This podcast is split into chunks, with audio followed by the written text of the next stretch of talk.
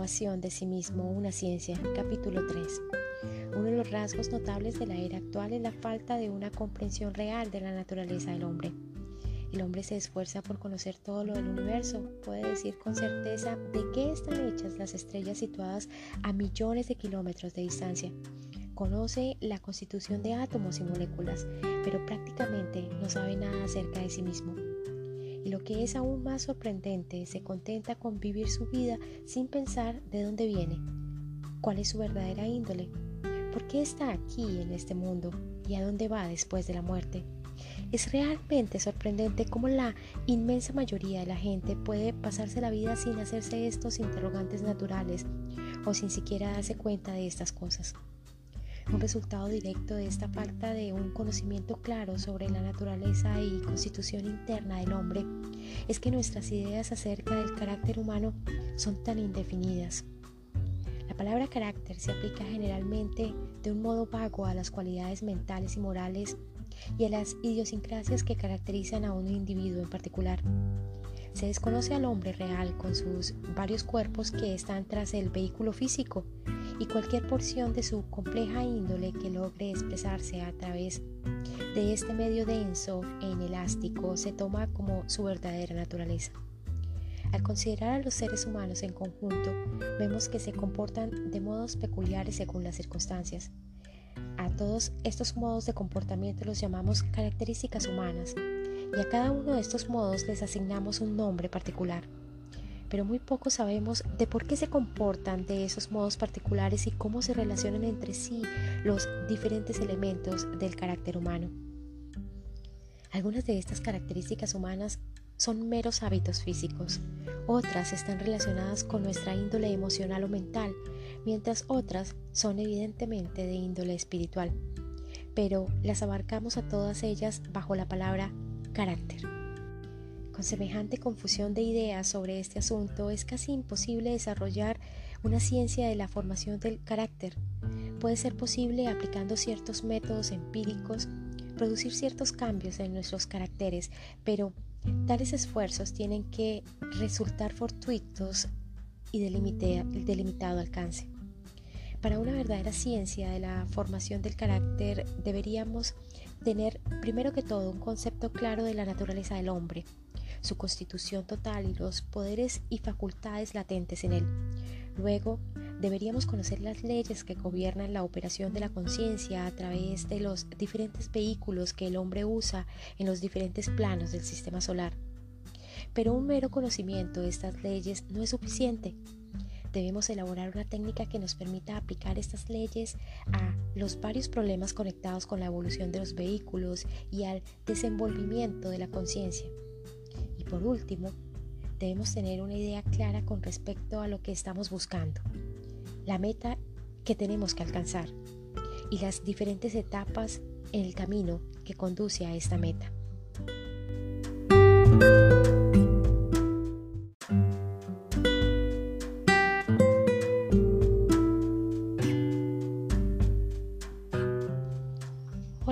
Soy Lucía y bienvenidos a mi podcast. Para el episodio de hoy les traje algunos párrafos de un libro llamado Renovación de sí mismo y Realización por sí mismo de Timely.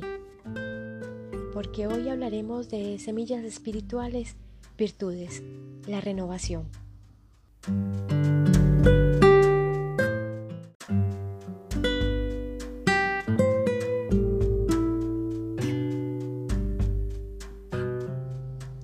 La vida nos da una nueva oportunidad, una oportunidad de renovarnos, de tonificar nuestras emociones y renovar nuestra realidad.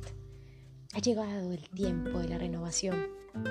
Durante esta vida y otras tantas hemos tenido experiencias que nos han sido no tan agradables, no tan satisfactorias como hubiésemos querido, como nos hubiese gustado que fuesen, como quisiéramos recordarlas.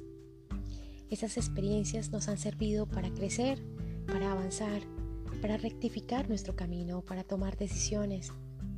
Nos han enriquecido. Pero ha llegado la hora de la renovación, de dejar entrar nuevos aires a nuestra vida y sembrar semillas espirituales. Renovar desde el interior, renovar nuestras emociones y dejar ir el control, la manipulación, el temor, el miedo.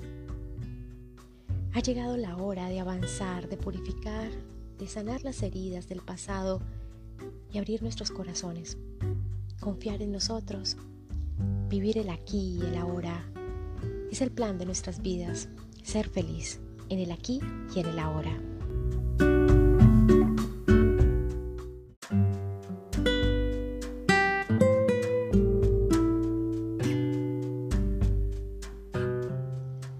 Toc toc. La renovación toca nuestra puerta, la puerta de esta vida. No te aferres al pasado, querido, querida, a lo que fue, a lo que dejaste, a quién dejaste. A tu alcance está lo que siempre has deseado. Abre la puerta a la renovación en tu vida y recibe la recompensa del amor, del amor propio, del amor infinito e incondicional. Busca tu Satori, tu momento Satori y descubre que el pasado y futuro son una ilusión y lo verdaderamente importante es el aquí y el ahora. Dale claridad y sentido a tu vida. Reestructura tu vida, tu personalidad y permítete ser feliz. Vivir feliz en el aquí y en el ahora, renovado. Sigue tu vida, come, duerme, trabaja, pero sigue siendo consciente del aquí y el ahora. Encuentra la razón de ser, no de poseer y controlar, la razón de perdonar, no de olvidar y bloquear, la razón de amar, no de odiar, la razón de renovar. Regresa a lo básico, a lo prístino, a ser tú, libre y soberano, a ser feliz. Riega semillas de renovación en tu vida, ábrele la puerta a esos cambios.